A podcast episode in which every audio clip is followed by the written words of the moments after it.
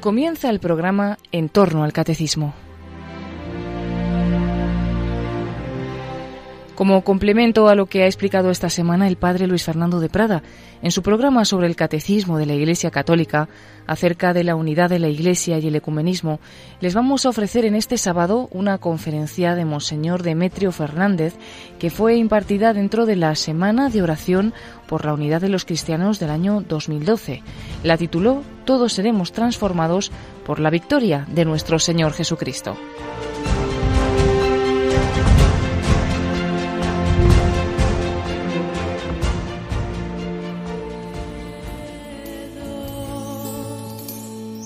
Encontramos en la Semana de la Unidad o de la oración por la unidad de los cristianos en toda la Iglesia católica y en todas las iglesias cristianas. ¿Qué es lo que nos une a todos los cristianos? El mismo bautismo. Es decir, somos miembros del cuerpo de Cristo porque por el bautismo hemos entrado en este cuerpo orgánico que Jesucristo ha fundado, que es su iglesia. Hay por tanto una pertenencia a la iglesia de todos los bautizados que de alguna manera son miembros de este cuerpo de Cristo. Se consideran miembros, digamos, incluso visibles de manera plena, todos los que, siendo bautizados, viven en la comunión con el sucesor de Pedro y con los apóstoles, o sucesores de los apóstoles, que son los obispos, en comunión con el sucesor de Pedro. Esa es la comunión plena. Pero hay todo un camino de comunión verdadera, aunque todavía no sea plena, por parte de tantos hermanos que pertenecen a las demás iglesias que no están en comunión plena con el sucesor de Pedro. Como sabemos, todas las iglesias ortodoxas que mantienen lo que diríamos es el valor común, el patrimonio común de la Iglesia en los dos mil años, eh, aunque no estén en plena comunión todavía con Pedro, y las iglesias de la Reforma, surgidas en el siglo XVI, que pues están desgajadas y privadas de tantos otros aspectos fundamentales en la Iglesia, como es la presencia de los sucesores de los apóstoles, además de la no plena comunión con Pedro. Estamos, por tanto, en esta semana de oración por la unidad y como hemos cantado al comienzo, pues es un momento para vivir esa unidad que es propia de la Iglesia. Una de las cualidades fundamentales de la Iglesia es que es una, Jesucristo no ha fundado más que una iglesia. Pues vivamos esa realidad. La iglesia no ha dejado nunca de ser una, de tener esta cualidad de la unidad. Aunque sus miembros, y ahí estamos todos y cada uno, pues por nuestro egoísmo, por nuestros pecados, por nuestras disensiones, hemos contribuido de alguna manera a esa división interna de la Iglesia. Incluso a lo largo de la historia, pues el pecado de los hombres ha desgajado del tronco fundamental algunas ramas, ¿no? que algo de vida o mucha vida tienen, pero que se desangran al no estar en la plena comunión o en la plena unidad. Vivamos, por tanto, durante estos días de manera especial esa nota característica de la Iglesia, que es la unidad. Y al vivirla, y disfrutarla, por tanto, también pues la sufrimos en cuanto lo que falta para la unidad plena. El movimiento ecuménico parte de una realidad y de un acontecimiento y de un hecho. Cristo ha fundado una iglesia. En esa iglesia estamos incorporados por gracia de Dios y por el bautismo. Pero esa comunión plena, la de todos los bautizados, todavía no se ha alcanzado. Y es algo en donde todos tenemos que caminar y trabajar hacia esa meta, pero al mismo tiempo nos damos cuenta que tiene que ser un don del Señor. Tiene que ser un regalo que venga de Dios y que hemos de pedir en la oración. Por eso en el ecumenismo la primera tarea es la oración, repetir y darnos cuenta de la oración, que todos sean uno, como tu Padre en mí y yo en ti, para que el mundo crea que tú me has enviado. Que todos sean uno. Esa oración hecha en sintonía de nuestro corazón con el corazón de Jesucristo está abriéndonos al don de la unidad dentro de nuestras respectivas comunidades y al don de la unidad plena hacia la que caminamos. Esa unidad, como ha señalado la lectura que se nos ha hecho al principio, es una unidad que tiene en los apóstoles, en sus sucesores, en Pedro y en su sucesor, el principio y fundamento de esa unidad. Soy consciente como servidor de la comunidad cristiana que por ser el obispo y por ser obispo en la iglesia, una de las principales tareas es servir la unidad. Dice el Concilio Vaticano II que el obispo es principio y fundamento de la unidad en la iglesia diocesana. Es decir, en torno a él, sea quien sea la persona, pero en torno al obispo se construye la unidad de la iglesia. Y el obispo está para servir esa unidad, incorporando a todos según los dones y carismas que cada uno ha recibido, para que todo confluya en la unidad. Esa es la comunión. La comunión eclesial no es que todos somos de la misma talla, no, cada uno tiene su talla, o que todos tengamos el mismo color de los ojos, cada uno tiene, y que cada uno tiene sus propios dones y carismas. El servicio de la unidad es hacer que todo eso confluya en un mismo cuerpo, y el ejemplo del cuerpo es muy expresivo. Dice San Pablo en la carta a los Corintios, en la primera carta a los Corintios, como el cuerpo, siendo uno, tiene muchos miembros. Y no puede decir la cabeza a los pies, yo no te necesito. Ni pueden decir los pies a la boca, yo no te necesito. Sino que todo el cuerpo necesita de todos los miembros. Si un día nos arrancan, por lo que sea, la uña del dedo meñique del pie, estamos removidos un día o dos o tres hasta que se nos cura. Dice, no, pero si es un miembro extremo y mínimo, ¿por qué te quejas? Porque me duele todo el cuerpo. Incluso me puede dar fiebre. El cuerpo viene en ayuda de ese miembro, aunque sea insignificante, pero que está sufriendo hasta que se cicatriza o se recompone aquello. Todo el cuerpo sufre. Y lo mismo, pues todo el cuerpo se alegra cuando un miembro es honrado, todo el cuerpo se siente contento.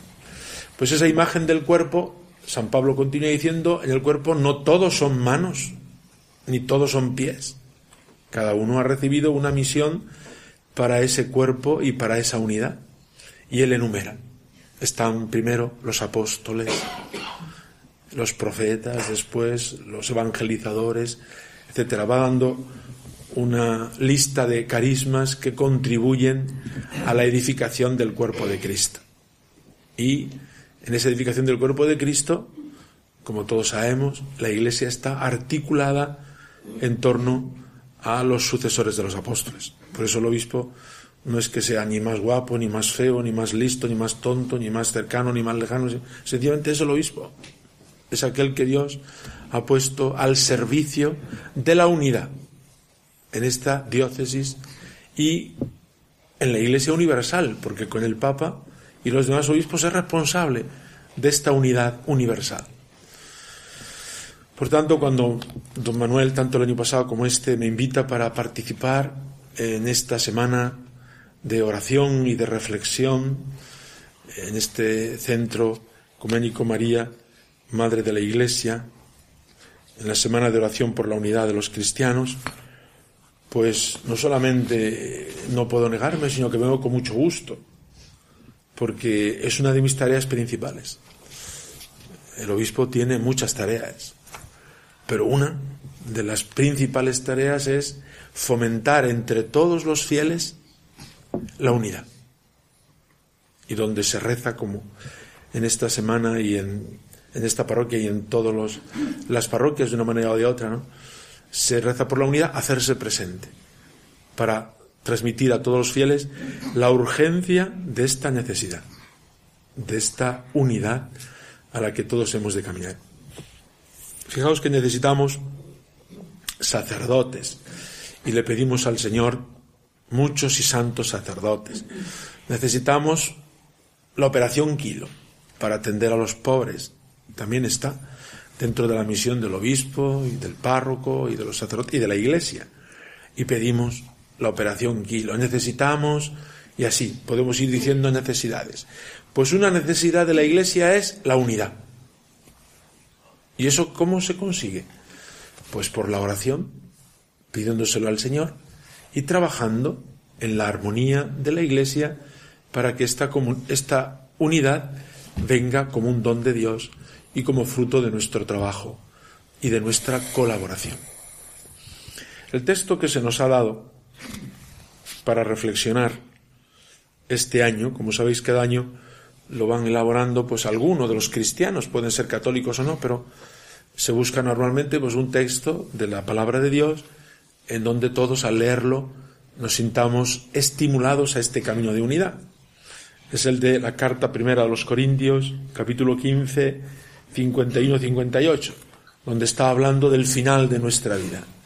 Y cómo al final de nuestra vida eh, y al final de la historia de la humanidad, todos seremos transformados, nos dice San Pablo, por la victoria de Cristo, por la resurrección de Cristo. Tenemos, por tanto, un punto de partida. El punto de partida es la oración de Jesús en la última cena. Padre, que todos sean uno. Como tú en mí y yo en ti, que ellos sean uno en nosotros para que el mundo crea que tú me has enviado. Este es el punto de partida y de referencia para toda la historia de la humanidad. Tenemos un punto de llegada. Todos llegaremos a esa unidad y seremos transformados por la victoria de Cristo. Pero esa victoria de Cristo no solamente se producirá, como así es, al final de la historia humana, sino que esa victoria de Cristo se nos anticipa ya en nuestra historia personal. Podemos y debemos contribuir para que esa victoria de Cristo se adelante, se anticipe, y esto es lo que da razón o motivo al movimiento ecuménico. La oración de Cristo que todos sean uno, y la meta hacia la que caminamos. Todos seremos salvados o todos seremos transformados por la victoria de Cristo. en ese camino vivimos una etapa de la historia de la humanidad y de la historia de la Iglesia, 20 siglos ya de historia de la Iglesia, pero vivimos una etapa privilegiada en la conciencia del camino hacia la unidad y en el trabajo por parte de todos hacia esa unidad o esa comunión plena. Por tanto, hemos de darle gracias a Dios, porque ha habido quizá otras épocas en donde no han sido tan sensibles a este aspecto, a esta urgencia, o quizá no haya sido tan llamativa eh, la división de los cristianos, como lo es en nuestra época. Es llamativa y por tanto produce escándalo porque los medios de comunicación, lógicamente, nos hacen conocer hoy eh, hasta el último rincón del mundo. Y entonces también este es un dato que contribuye a la vergüenza y por tanto a la oración y al camino positivo por la unidad, a la vergüenza de la desunión, pongamos en otras épocas donde no ha habido estos medios de comunicación, pues qué sé yo, aunque la Iglesia siempre ha hecho intenciones de convocar de nuevo en la unidad a todos los hermanos cristianos, ahí están los grandes concilios de Letrán, etcétera, ¿no? Pero como que esa comunicación de unos con otros, pues no era como lo es en nuestra época.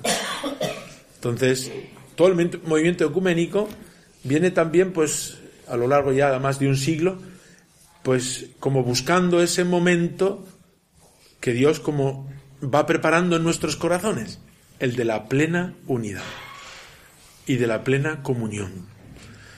Cuando pensamos en la unidad o en la comunión, nos imaginamos pues una unidad que va a ser según nos la imaginamos nosotros. Y hasta en eso también tenemos que abrirnos a la gracia de Dios, que prepara esa unidad según Él lo tiene pensada. Por ejemplo, pongo algún ejemplo que pueda ayudarnos a entender eso, para que estemos abiertos en actitud de unidad bajo el sucesor de Pedro a todo lo que el Espíritu Santo vaya concediendo a su iglesia. Pongo este ejemplo. Eh, a veces pensamos pues que nuestros hermanos orientales, al decir nuestros hermanos orientales, los hay católicos en comunión plena con el sucesor de Pedro, y los hay que no están en la plena sucesión, en la plena comunión con el sucesor de Pedro. Ortodoxos, eh, coptos, los hay católicos y, no católicos, armenios, etcétera. No, no es momento ahora de hacer, porque es una descripción muy larga, de eso don Manuel sabe mucho, que lo tiene que explicar en clase y luego tiene que examinar a los alumnos, a ver si se lo saben bien, ¿no? Y ellos tienen que estudiárselo porque no es fácil, es una pregunta para nota.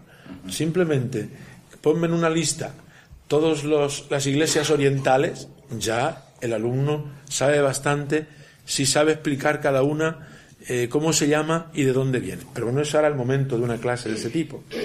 Entonces pensamos, bueno, pero si los armenios llegan a la plena comunión con el sucesor de Pedro, pues tendrán que celebrar la liturgia igual que nosotros, tendrán que tener la misma disciplina que nosotros, tendrán que tener la misma fe que nosotros, tendrán que tener los mismos sacramentos, tendrán que tener...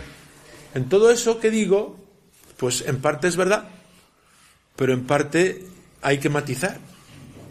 Tendrán que tener lo que es esencial, los siete sacramentos que Jesucristo ha fundado o ha instituido y la comunión plena con el sucesor de Pedro, pero luego ellos pueden tener una liturgia la que responde a su propia historia, a sus costumbres, a sus propias tradiciones. Podrán tener incluso una disciplina concreta en la iglesia. La gran disciplina es que todos seamos santos, ¿de acuerdo? Pero luego la concreta es, y en cada estado de vida, cómo se puede vivir, cómo se debe vivir, etcétera.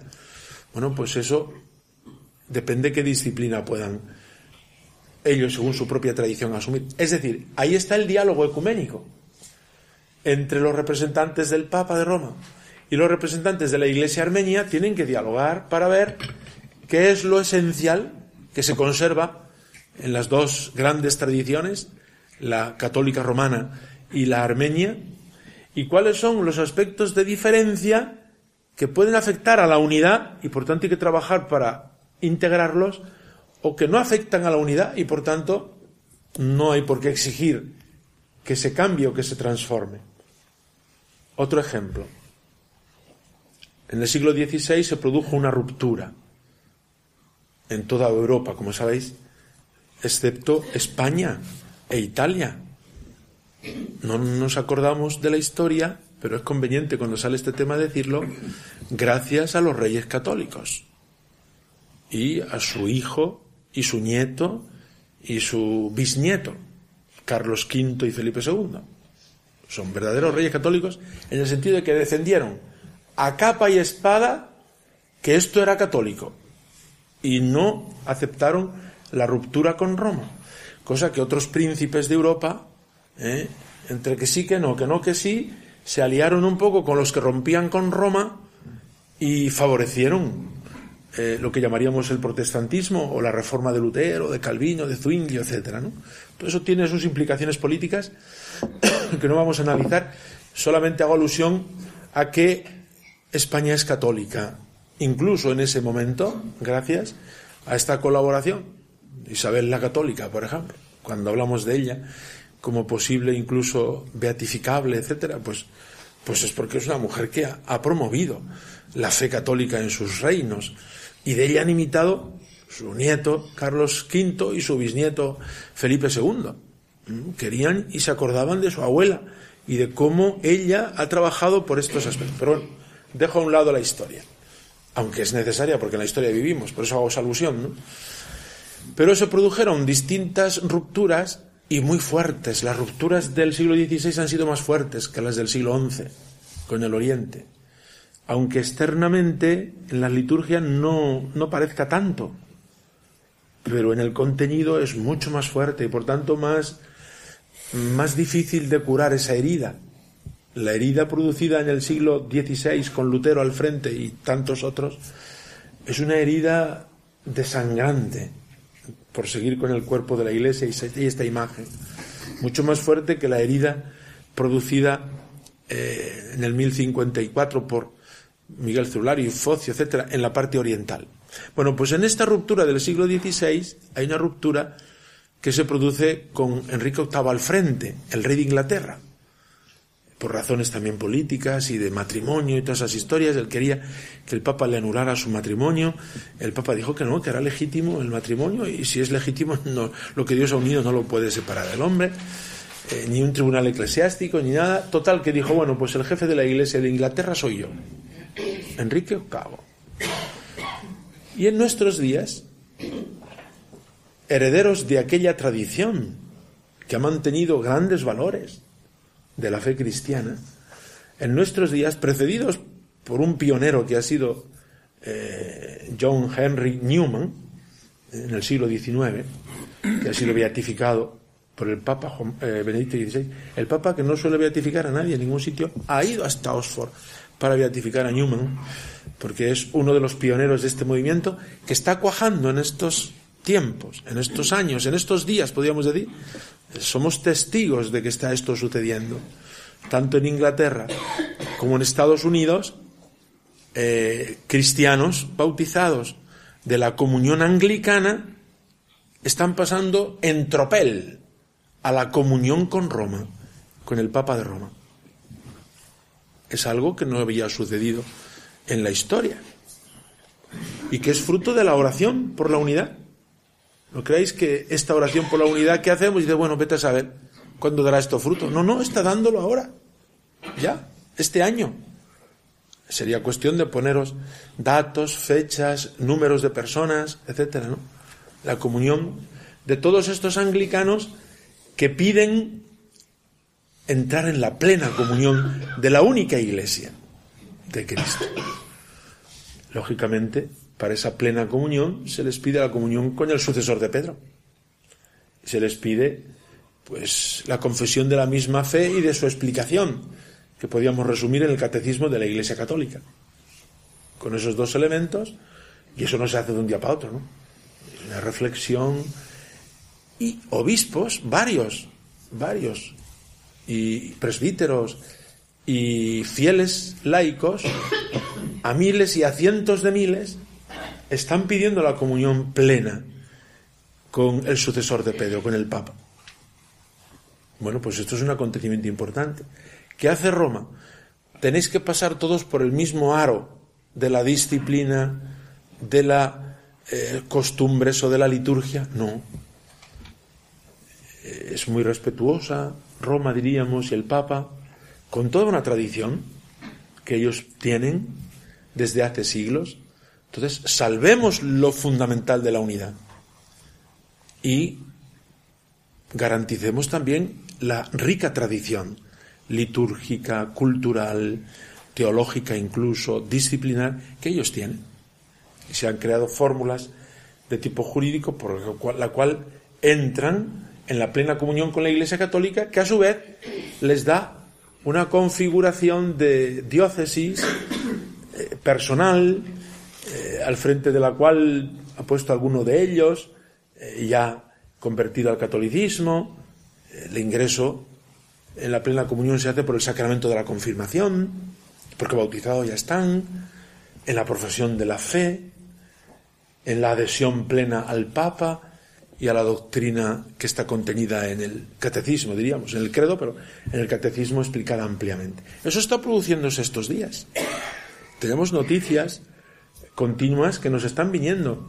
El primer día del año, estamos hoy a 24 de enero, pues hace pocos días han pasado, parece que eran ocho obispos y un grupo numeroso de presbíteros y un grupo mucho más numeroso de fieles. Parroquias enteras han pasado, eh, y diócesis, podríamos decir, enteras han pasado a la plena comunión con el obispo de Roma. ¿Veis? La unidad vendrá. Está viniendo está sucediendo. Hay pasos hacia esa unidad, tanto en el Oriente como en Occidente, en donde parece o podía parecernos que la unidad es imposible. Es imposible, pero es un don de Dios que podemos pedir.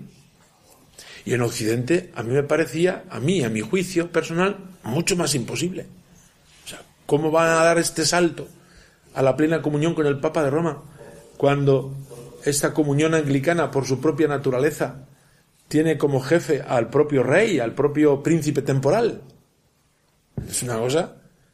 Bueno, pues el Espíritu va trabajando. Y ellos lo confiesan y lo dicen. ¿Sabéis cómo hemos llegado a la plena unidad? Pues estudiando la historia de la Iglesia y viendo la sucesión apostólica. Es decir, de los apóstoles a los obispos hasta el día de hoy. Y viendo cómo los santos padres hablan, acabamos de escuchar un texto emblemático, ¿eh? de hay que vivir en torno al obispo, que es el sucesor de los apóstoles, en la plena comunión con el sucesor de Pedro. Entonces, tanto Newman, el beato Newman ya, como todos estos que se consideran como herederos de esa preciosa eh, movimiento de, acercamiento a la plena comunión con, con el sucesor de Pedro, con el Papa de Roma, pues todos ellos explican el estudio de la tradición, de la tradición viva de la Iglesia, nos lleva a intuir y a descubrir por fin que esa beta y esa línea donde está con toda su totalidad es en el sucesor de Pedro de Roma, el Papa de Roma. Bueno, lo descubren ellos. Ahora le pedimos a la Iglesia que el paso no sea traumático en nuestras costumbres, en nuestra liturgia, en nuestro modo de vivir la vida cristiana. Bueno, pues se habla, y desde Roma se habla, y se les ha preguntado hasta dónde, cómo, qué es lo que ellos quieren mantener, etcétera. Es un poco como cuando, eh, pongo un ejemplo muy casero, ¿no? Cuando se produce un matrimonio, pues en un matrimonio se pone en común lo fundamental y uno lleva pues la herencia de sus padres o cosas concretas que trae y ella trae pues cosas también de la herencia de sus padres y se produce un patrimonio común. En este caso es el mismo patrimonio común eh, en los padres de la iglesia, que somos, son comunes, porque la ruptura se produjo después. Y entonces no le puede decir el marido a la mujer, mira, aquí en esta casa no quiero ver ni un objeto de la tuya. O al revés, la mujer decir, aquí no quiero ni el rosario de tu madre, ¿no? Que dice la canción, ¿no? No, no. Pues hombre, lo que traes pertenece a tu propia historia. O lo que yo llevo pertenece a mi propia historia. Pues si esto que pertenece a tu historia no interrumpe ni rompe la unidad del matrimonio y de la familia, pues enriquece a la familia. ¿Entendéis? Esto es un ejemplo de diario. Eh, es decir, no se trata de todos de la misma talla y todos del mismo color, o todos del mismo, cortados por el mismo patrón. Eso no sería la unidad. Eso rompería la unidad. Porque la unidad tiene que ser en lo esencial manteniendo las diferencias que enriquecen a la persona y a las comunidades y la tradición viva que ellos tienen, en la cual también el Espíritu Santo ha trabajado, llevándoles hasta la verdad plena, como es en este momento al descubrir que la iglesia que Cristo ha fundado tiene su fundamento en el sucesor de Pedro. ¿Veis?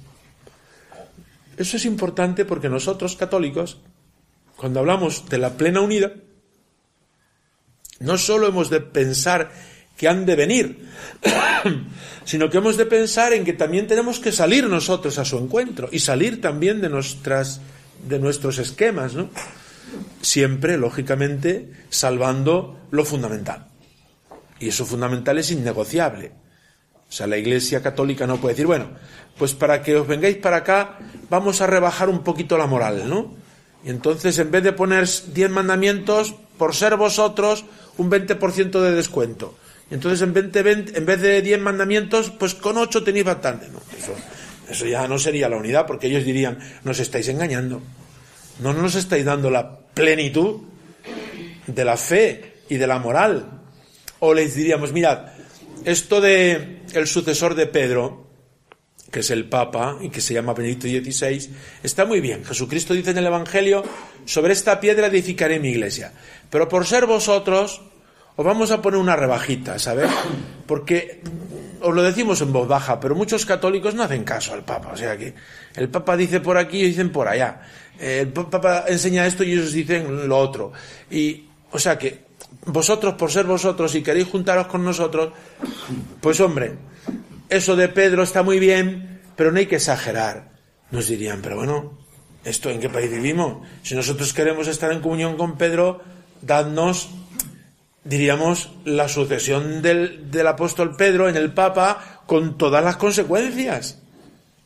A mí me llama mucho la atención, y quizá don Manuel tenga más experiencias que yo, porque ha vivido en este mundo y ha tenido muchos contactos con hermanos cristianos que no están en plena comunión con la Iglesia Católica, pues protestantes, ortodoxos, en fin, muchos encuentros ¿no? en los que habrá participado. Yo he participado en alguno, me llama mucho la atención y me ha hecho pensar, me ha hecho pensar que algún protestante me ha dicho, oye, pero ¿por qué no sois católicos del todo?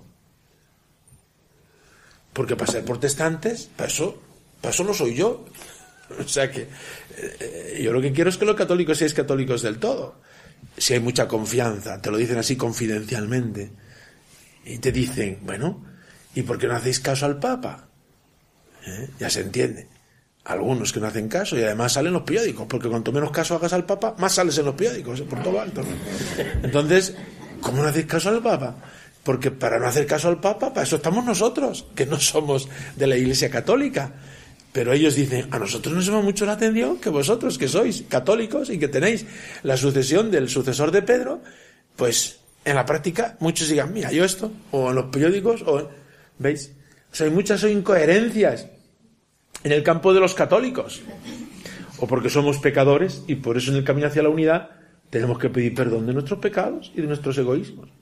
O porque en aquellos elementos que son esenciales e innegociables, Muchos católicos han aflojado en su fe.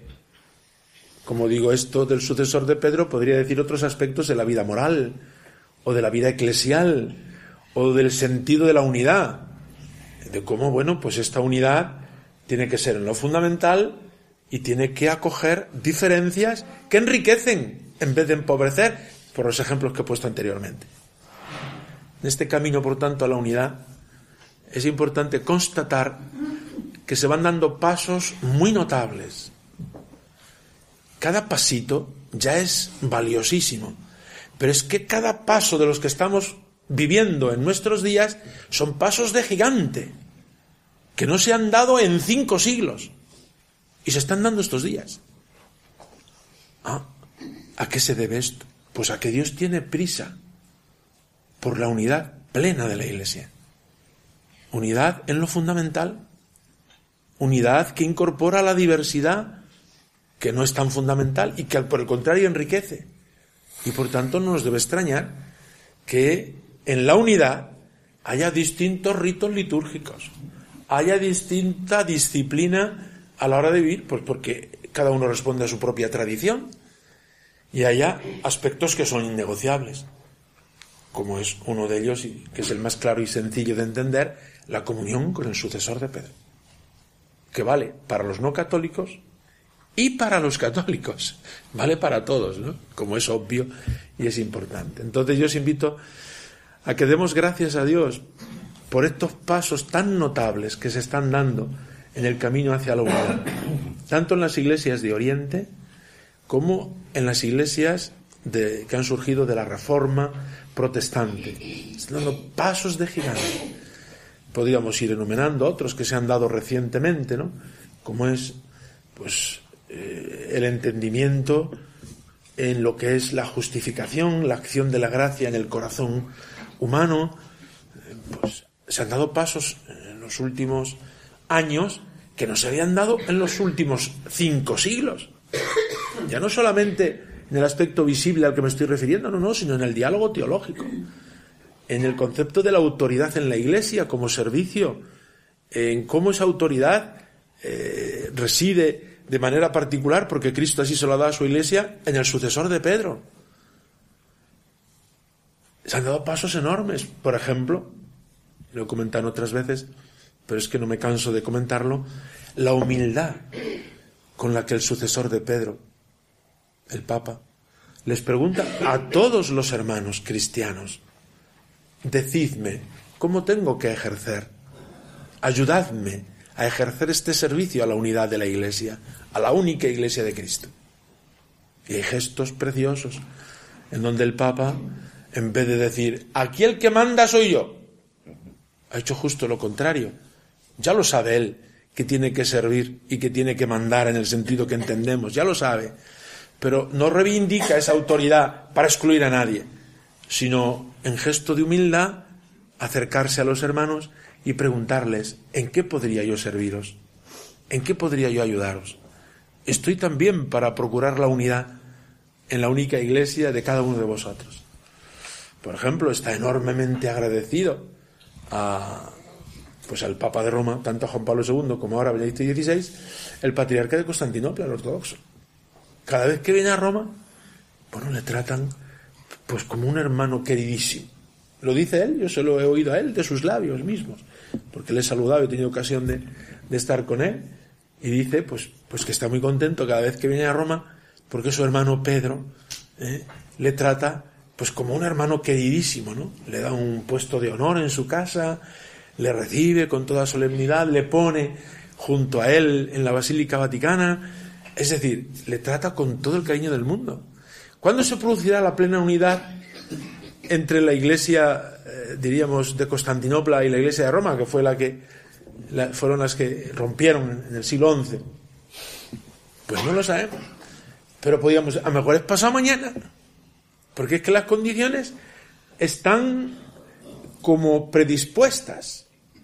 Y es fruto de un largo camino, realizado por los papas ya desde el Concilio Vaticano II, y después en gestos continuos de acercamiento, de acogida. Por tanto, me parece importante que sepamos que en este camino hacia la unidad no pasa nada. En este camino hacia la unidad nos demos cuenta que se están dando pasos notables y que es muy importante la aportación de cada uno de nosotros. Pero ¿qué podría hacer yo por la unidad?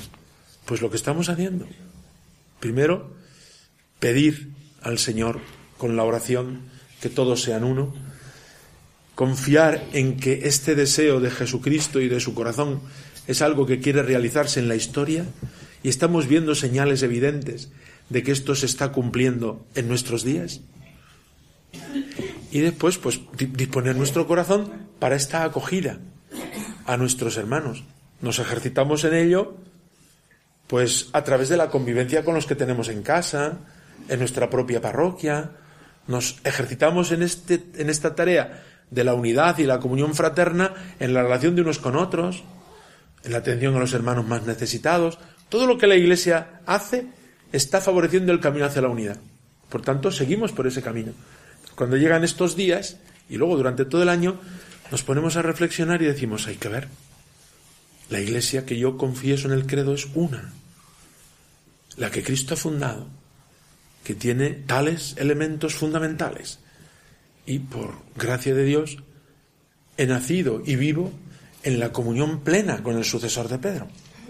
Pues a ver si me esfuerzo en vivir cada vez más esa comunión plena con el sucesor de Pedro y a ver si cada día me esfuerzo más en vivir los sacramentos, la Eucaristía, el perdón de los pecados, el trato con la Virgen María, que es la madre de la unidad, madre de la Iglesia, el trato con nuestros hermanos los santos. Allá en el cielo ya, los que han llegado cristianos de un sitio, de otro, de otro, ya forman una sola familia en el cielo. Le gustaba mucho al Papa Juan Pablo II hablar de ese ecumenismo de los santos, de los que ya están en el cielo unidos, en una sola casa, en una sola mesa, eh, eh, en lo que es la única familia de los hijos de Dios en el cielo. Pues vivir cada vez más los elementos propios de la propia tradición cristiana, católica, romana en este caso, puesto que dependemos directamente del patriarcado de Occidente de Roma, ¿no? Y vivirla pues con, con alegría y pedir pues cada día y ofrecer al Señor también pues nuestras vidas, nuestro trabajo, nuestro esfuerzo para el camino hacia la unidad. Porque repito una vez más, se está produciendo. No es algo que decimos, bueno, es como igual que cuando pedimos, qué sé yo, por cualquiera de las necesidades, vete tú a saber si Dios nos lo concederá. No, no, esta, esta intención de la unidad, Dios la quiere conceder. Y por tanto pedirla significa estar en sintonía con Jesucristo, que lo ha pedido en, la última cena, y estar en sintonía con la Iglesia que hoy tiene gestos múltiples de acercamiento a los hermanos que no están todavía en plena comunión. Y por tanto, pues tendremos ocasión, seguramente, de tratar cada vez más, o porque vemos por televisión, o porque a veces a nuestro alrededor puede haber algunos cristianos que no están en plena comunión, etcétera, pues abrir nuestro corazón para esa realidad y ese camino hacia la plena unidad. El Papa Benedicto, en los múltiples viajes que hace, a pesar de, de sentirse ya muy limitado ¿no? por la edad y por sus fuerzas, pero, por ejemplo, hace poco estuvo en Alemania, su país natal, y en todos los viajes, y en este especialmente, pues tuvo un encuentro con los protestantes. En Alemania están mitad mitad. Por tanto, él ha vivido, ha crecido, se ha tratado y relacionado durante toda su vida con los hermanos protestantes que no están en plena comunión con el sucesor de Pedro. Y ahora el sucesor de Pedro es él. Pues cuando ha ido y ha visitado incluso la tumba de Lutero y el lugar del monasterio donde él estuvo, Lutero, etcétera, ¿no? Pues cuando ha ido a Alemania, ha ido a aquel lugar con todo respeto, no para decirles a los protestantes, hay que ver qué razón teníais. No, ya se entiende que no. ¿eh? Sino sencillamente para venerar con él, con ellos, pues un aspecto de un cristiano, que fue Lutero, es la búsqueda de Dios. Aunque en muchos aspectos lo hiciera equivocadamente, pero la búsqueda de Dios era un corazón inquieto y buscador de Dios. Y el Papa de ahí saca la consecuencia. Podemos ofrecer a la Europa en la que hoy vivimos este testimonio común de la búsqueda de Dios en un mundo secularizado, en un mundo que pasa de Dios y no quiere saber nada de Dios, les pidió a los hermanos protestantes luteranos, busquemos juntos a Dios y demos testimonio en la medida en que ya hemos encontrado a Dios en nuestra vida. Y a los católicos, cuando los habló de manera interna, pues les pidió tener ese espíritu que anima a una comunidad cristiana en el camino hacia la unidad y hacia la autenticidad de la vida cristiana podría multiplicar los gestos ¿no? en los que el sucesor de Pedro, diríamos en toda nuestra vida, porque nos ha tocado vivir una época privilegiada en este tema, ya desde el Concilio Vaticano II, ya Pablo VI, ya Juan Pablo II, ya Benedicto XVI, gestos preciosos de acercamiento que nos deben producir alegría, la alegría de la unidad. ¿Cuándo se producirá? Pues los hechos a los que me estoy refiriendo se han producido ya, tanto en Occidente como en Oriente. ¿Cuándo se producirán otros pasos? Pues vamos a pedirlo al Señor. Termino con esta consideración. Dios cuando nos quiere conceder una cosa, nos hace desearla a nosotros y nos hace pedirla con insistencia. Es evidente que Dios quiere conceder a su iglesia esta plena comunión y por eso está claro que Él pone en nuestros corazones un deseo intensísimo de esta unidad. Bueno, pues al sentir este deseo intenso, hagámoslo oración, hagámoslo vida de nuestra vida, llegada esta semana de oración por la unidad de los cristianos especialmente, y luego durante todo el año. Todo lo que oremos en este campo y en este tema, todos los sacrificios que ofrezcamos, todo lo que pongamos nuestra vida en este altar de, la unidad y de la intención de la unidad y de la plena comunión en la iglesia, estad seguros que tiene fruto. Es como el que tiene pocos recursos y dice, ¿dónde los pongo? ¿Dónde invertirlos? Que me rinda mucho.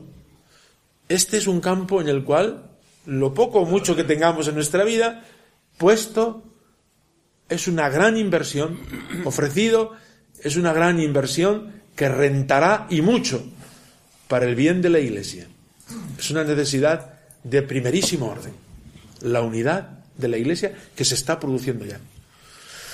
Por tanto, pues agradezco pues que desde aquí, desde esta parroquia, pues don Manuel, lógicamente, y los demás sacerdotes colaboradores, Antonio y los demás, pues eh, animen este espíritu ecuménico de la unidad y de la plena comunión en la Iglesia.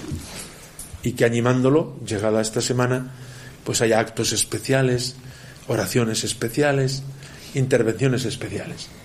El obispo ha venido a deciros que la unidad de la Iglesia es posible, la quiere Dios, ha rezado por ella Jesucristo. Y su victoria, como nos recuerda el lema de este año, esa victoria de Cristo en la resurrección es la palanca principal para poder pedir y esperar que esta plena comunión llegue. El Señor nos va dando señales y datos ciertos de que esta unidad se está produciendo. Por tanto, continuemos en este camino con la confianza de que Dios nos concederá lo que pedimos, lo veamos en este mundo o en el otro, pero se está produciendo. La oración por la unidad de los cristianos es una oración eficaz. Por tanto, cada día ocupe un lugar en nuestra plegaria.